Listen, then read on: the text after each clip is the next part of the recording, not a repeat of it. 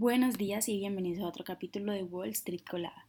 Hoy viernes 20 de enero los futuros del Dow Jones bajaron un 0.1%, los futuros del S&P 500 bajaron también un 0.1% y los futuros del Nasdaq subieron un 0.4%, mientras que los futuros del Bitcoin subieron un 0.9%.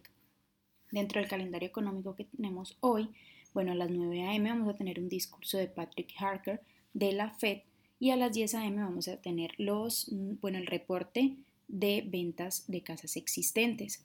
En las noticias, Netflix, que cotiza con el ticker NFLX, las acciones subieron más de un 6% durante el pre-market después de que ayer informara resultados que aunque no cumplieran con las expectativas, eh, pues superaron los suscriptores que se pronosticaban y además eh, la compañía superó un poco la barra en su nuevo enfoque superior de ingresos.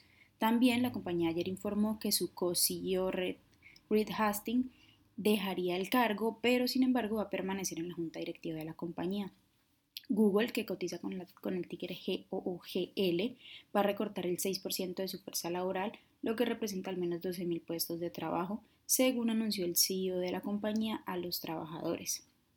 Por otra parte, Intel, que cotiza con el ticker INTC, bueno, según algunos documentos presentados ante el Departamento de Desarrollo de Empleo de California, la compañía va a eliminar 200 puestos de trabajo en su oficina de Santa Clara, California.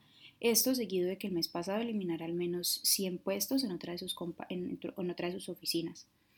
Salesforce, que cotiza con el ticker CRM, bajó más de un 1% después de que Cowen rebajara la calificación de las acciones, diciendo que ve niveles elevados de riesgo de interrupción, dado el contexto macroeconómico en el que nos encontramos, y esto podría perjudicar el gasto entre los clientes.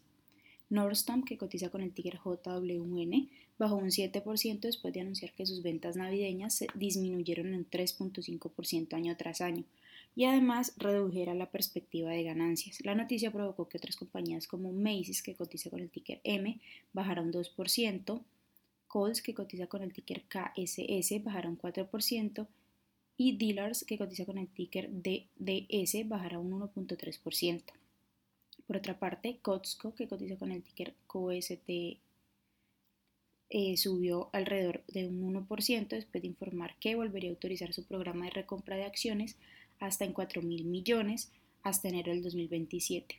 Y por otra parte, eh, las acciones de Ralph Lauren, que cotizan con el ticker RL, subieron más de un 1% después de que Berkeley mejorara su calificación citando que los inversores están comprando una marca de ropa que es una de las mejores de su clase, de su clase con una elevado, eh, elevación continua de la demanda.